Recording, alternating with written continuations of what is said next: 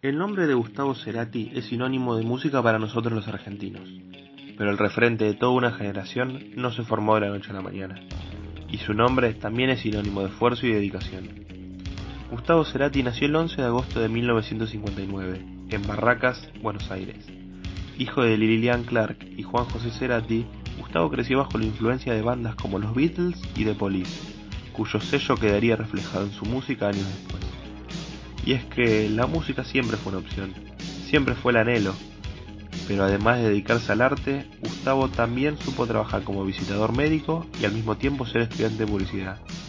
Y justamente en esa etapa como estudiante conocería a Zeta Bocio, futuro pilar de su carrera. En la vida de Cerati, todo giró 180 grados en 1982, cuando ambos formaron Soda Stereo. Y si hablamos de Gustavo Cerati como referente, uno que no se podía quedar afuera es Fernando, vocalista y fundador de la banda tributo llamado Ceratianos. Lo escuchamos. Bueno, en mi opinión personal, yo siempre he dicho que Soda Stereo vendría siendo como un símil de, los Beatles a, nivel latinoamericano. Eh, la banda más exitosa del, rock latino y que muestra una evolución constante a través de los años y también Gustavo Cerati con su trabajo como solista, siempre innovando, eh, creo que es una de las grandes influencias de, la música a nivel latino obviamente. Y bueno, Cerati eh, creo que supo hacer muy bien su trabajo en el sentido de tomar sus influencias que no siempre eran era, música muy, muy comercial, como por ejemplo todas estas influencias de rock progresivo que tenía, eh, la supo llevar por un camino que, mm, que, hizo que su música pudiese llegar a, mucha gente, eh, ser muy escuchable y también con un nivel de poesía muy alto. Eh, creo que era un tremendo compositor, aparte muy talentoso con, sus instrumentos, sus dos instrumentos que eran la voz y la guitarra. Así que para mí, por lo menos, representa uno de los a uno de los artistas más completos que he escuchado aquí en, el continente. Es en 1982 Cerati y conocían a Charlie Alberti por medio de la hermana de Gustavo, y así comenzaban a tocar en bares. El sueño se lo llevó a cumplir en 1984, cuando la banda sacó su primer disco con el nombre del conjunto. Lo demás es historia. Soda Stereo reinó parte de la década de los 80 y mitad de los 90 en toda América Latina, lanzando un total de 10 discos. El 1 de mayo de 1997, en un comunicado de prensa, el conjunto ponía fin a todo tipo de rumores. Soda Stereo se terminaba separando.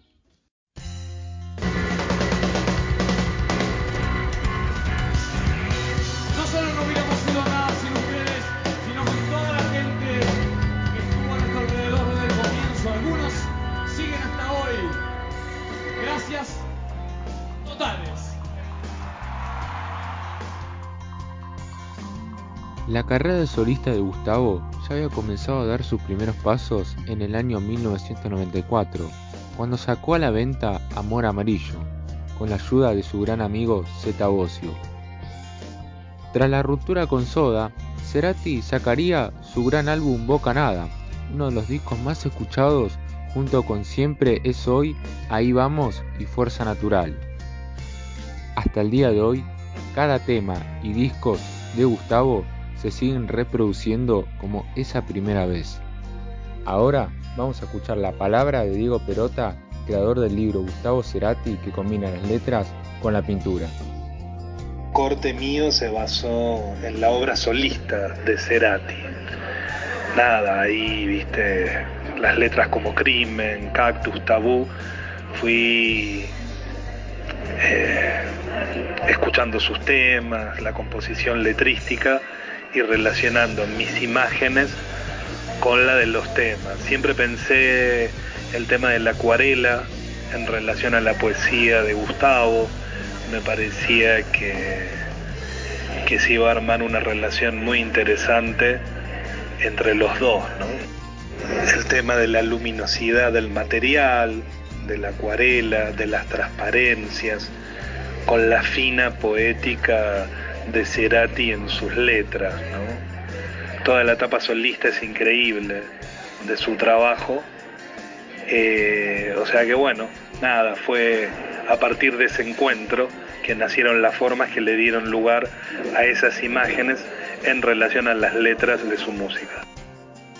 La gira Fuerza Natural tomó lugar el 19 de noviembre en la ciudad de Monterrey y cerró su segundo tramo el 15 de mayo en Caracas, en 2010. Su carrera como solista, un rotundo éxito, y en plena salida de su último álbum, hablaba de lo siguiente. Bueno, buenas tardes y ya casi por salir este disco Fuerza Natural. ¿Cómo te sentís? ¿Cómo te encontrás? ¿Ansioso?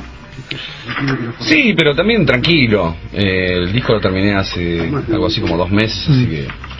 Eh, pero bueno, llegó el momento de que salga afuera y ver un poco que, cómo lo responde. Pero tranquilo, estoy muy contento con el disco y creo que la música habla por mí. Tras finalizar su concierto y el cierre de su gira titulado Fuerza Natural, en Caracas, Venezuela, Cerati tuvo que ser trasladado de urgencia a un hospital. En principio se supo que había sufrido una descompensación, pero el 18 de mayo se confirmó que padeció de un accidente cerebrovascular.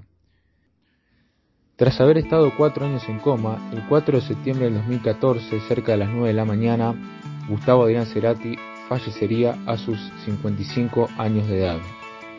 Eh, disculpen, tenemos que dar, eh, disculpen, me metí, no, no, estoy acá sentadito, tenemos que dar una noticia de último momento, eh, confirmada, acaba de fallecer Gustavo Cerati, eh, parece que va a ser velado en, en ¿cómo se dice? En, uh, ah, perdón, en la legislatura, era por, por ahí no estuvo, la legislatura porteña. Eh, hacía unos minutos que estaba dando vuelta esta, esta, noticia, no, la dimos en Newsteric porque estábamos confirmándola, nos la acaban de confirmar, no por un lado de la familia queremos decirlo, lo fue por otro lado, pero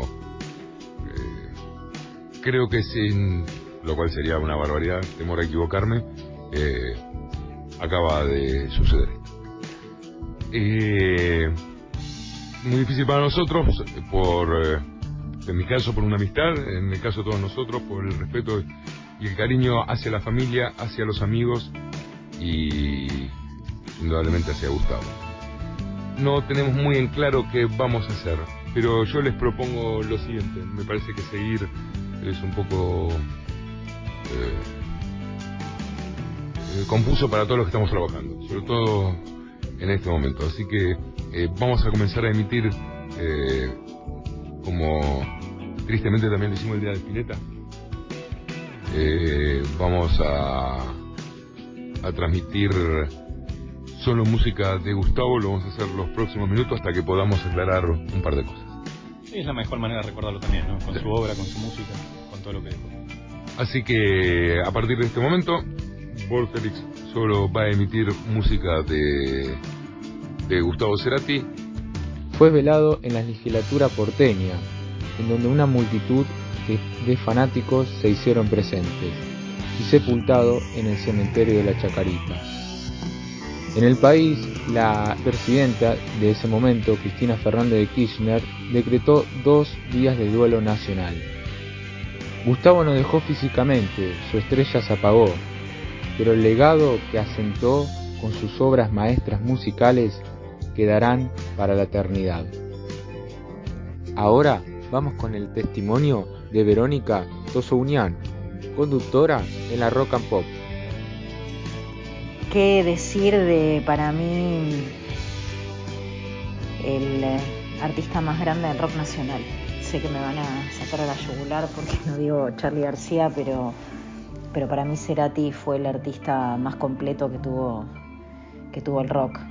Cantaba bien, tocaba bien la guitarra, componía unas canciones increíbles, tenía unas puestas en escena que no se podían creer, lograba colaboraciones únicas, melodías maravillosas y eso de estéreo no hubiese existido si no existía Gustavo Cerati. Así que mi opinión sobre Gustavo Cerati es esa, eh, el mejor músico de rock que tuvo nuestro país y al que todavía se extraña.